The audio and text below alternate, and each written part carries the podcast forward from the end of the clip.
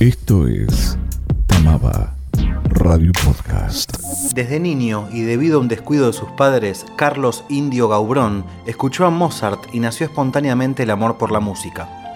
Por otro lado, la ciencia siempre formó parte de su vida infantil y adolescente. Ambas pasiones hicieron coincidir la fusión de lo que hasta hoy es su vida personal y profesional, el audio y la acústica. Todo esto desde varios frentes, grabación, sonorización, diseño, investigación, docencia, escritos, programación, ingeniería, desarrollos. Indio Gaubrón es profesor de acústica arquitectónica en Tamaba. Gracias al apoyo del Instituto Terciario, estará el 16, 17 y 18 de septiembre participando de la Conferencia Latinoamericana de AES en Perú.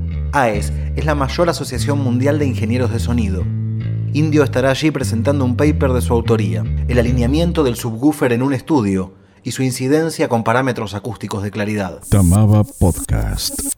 La AES, Audio Engineering Society, arrancó con aquellos fabricantes de equipamiento del rubro de audio muy cerca del año 40 y pico, posguerra, ¿no? después de la Segunda Guerra Mundial hubo, hubo digamos, mucha liberación en cuanto a, a muchas tecnologías y el audio había empezado a florecer de una manera importante. Los principales fabricantes de esa época, entre ellos eh, quizás reconozcan el nombre de Marantz o Pickering, que alguno ha puesto este, un vinilo alguna vez y ha buscado cápsulas. La idea de toda esta gente fue reunirse para formar un intercambio de figuritas. Ellos intercambiaban fichitas de, lo que conocían como para hacer algo, digamos, este, con mayor sinergia. Y en el año 48 se, se, se genera, digamos, por primera vez esta unión que no es algo solitario, porque ya venían de otras, eh, estaba la, la, IRE, que es la de radio, eh, de radio, no me acuerdo ahora la sigla, pero básicamente ahí en el año 48 se, se forma y a partir de, esa época empezó a hacer divulgación de todo lo que conocían en el rubro de audio y empezaron a publicar eh, primitivamente los primeros journals, que son básicamente la colección de trabajos de investigación eh, en todo este rubro, en todo este ámbito. Y bueno, hasta el día de la fecha sigue este, tal cual generando o haciendo eh, la divulgación de conocimientos, que esa es la, principal vocación, digamos, de, por lo cual se formó esto. Digo esto, eh, está la IEEE, está la ASA, la Acoustical Society of America, hay un montón de, agrupaciones, ¿sí? de sociedades que se dedican a esto. Puntualmente AES es la de audio, la que nuclea todo el desarrollo que está ligado al audio, desde antes y desde siempre. Parte de esto, y viene con la pregunta del, evento ahora de Perú, parte de toda esta divulgación, ajeno digamos, a la publicación del journal, tiene que ver con las convenciones, las conferencias, todo las charlas, todo lo que se da digamos, a nivel público. Y en la región latinoamericana, puntualmente, eh, se empezó con las conferencias latinoamericanas acá en Argentina. Se estrenó casualmente en el año 2007, que fue cuando hicimos la primera conferencia latinoamericana de AES y a partir de ahí todos los países de la región empezaron a ir sumándose y seguir este, digamos, la cadena. En este caso, este año le tocó a Perú. Sí, eh, yo me preguntaba eh, ¿cuál, es para usted cuál es los beneficios de unirse a una asociación como AES. Yo era un infeliz, decía Leluté ahí, Núñez Cortés, si mal no recuerdo.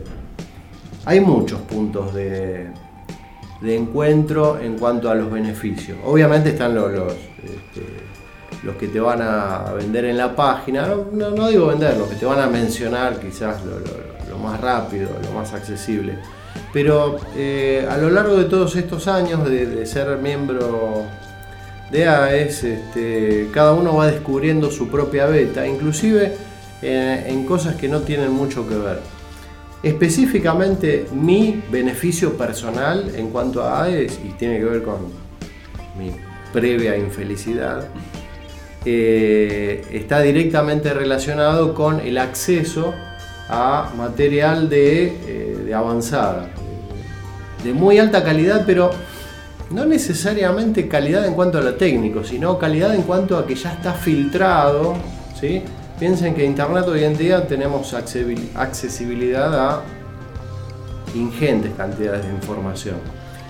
Pero hay que filtrarla para que eso sea válido. Y, y AES puntualmente con sus publicaciones ya tiene digamos un filtro impuesto de manera categórica, rotunda. Entonces, mi beneficio particular tiene que ver específicamente con este, el journal, los trabajos de investigación, donde eh, a lo largo de todos los años yo me he visto inmerso. Aprovecho eh, la pregunta. Muchos de los chicos cuando agarran por primera vez el journal empiezan a mirar y ven algo indescifrable, inextricable, algo de demasiado elevado, de muy lejano acceso. Bueno, a mí me pasó exactamente lo mismo. Yo seguí en mi carácter de culo inquieto sin darme por vencido y eh, a partir de un tiempo empecé a releer eso, a ver nuevamente, eso me parecía tan lejano y, se hizo amigo. Se hizo amigo este, y volvió para mí. Así que no, en ese aspecto para, para los que tengan miedo, que no tengan miedo.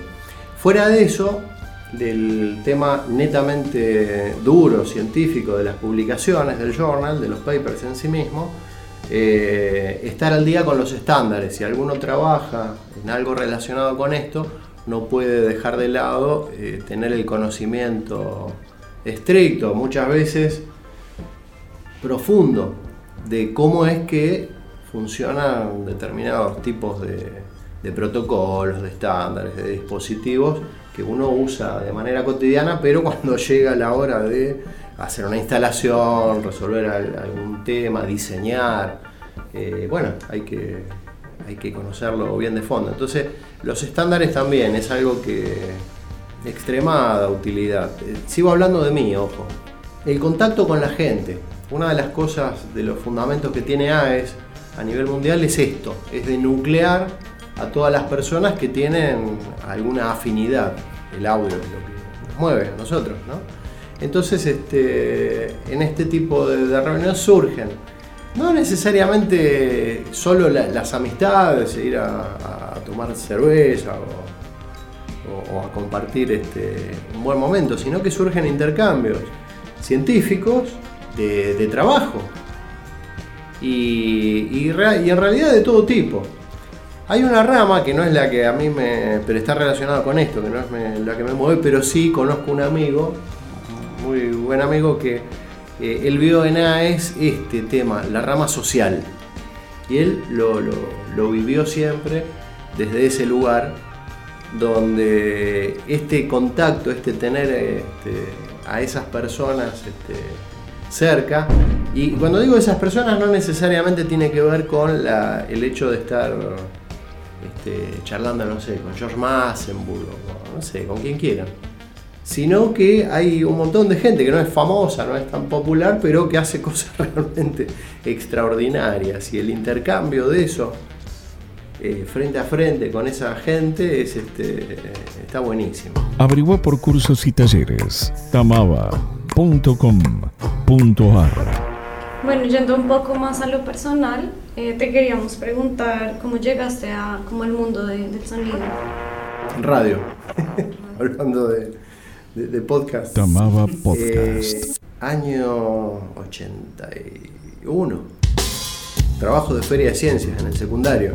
Nada que ver con la. yo hice, soy técnico mecánico, tornero nada que ver lo que hice en ese momento con lo que yo quería, que era básicamente la electrónica. Aclaro, hice, yo terminé el primario y hice todo el secundario en el campo, en General Alvear, Mendoza.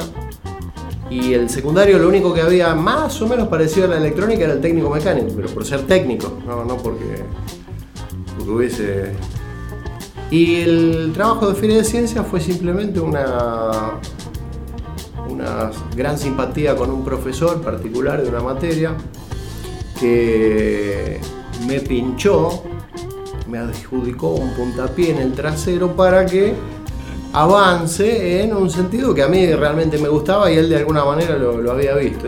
armamos un frecuencímetro digital. El tema es que había que armar una placa de impreso. Y las placas de impreso se hacían con serigrafía.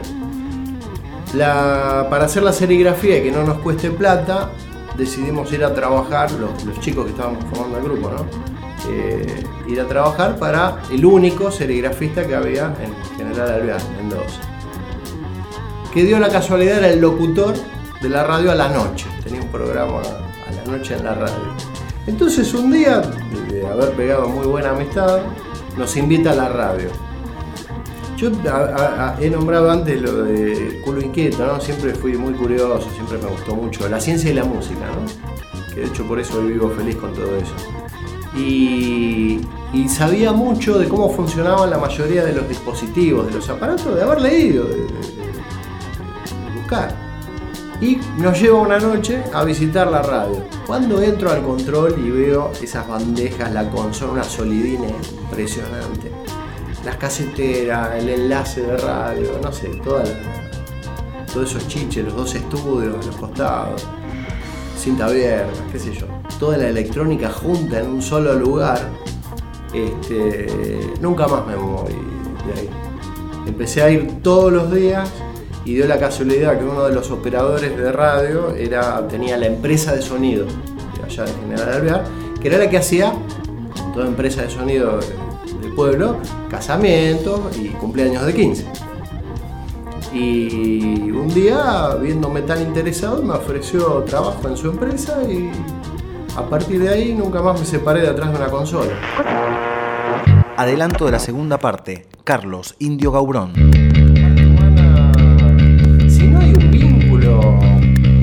A vos te interese del trabajo y es complicado. Se, pone difícil, se pone muy cuesta arriba llevar un, disco adelante. Ahora, cuando todos estamos subidos en el mismo tren, la cosa, la cosa camina. Inclusive se potencia. Se potencia este, para muy bien. Terciario Tamaba en Facebook y Twitter. Canal de YouTube. Tamaba Video. Tamaba.com.ar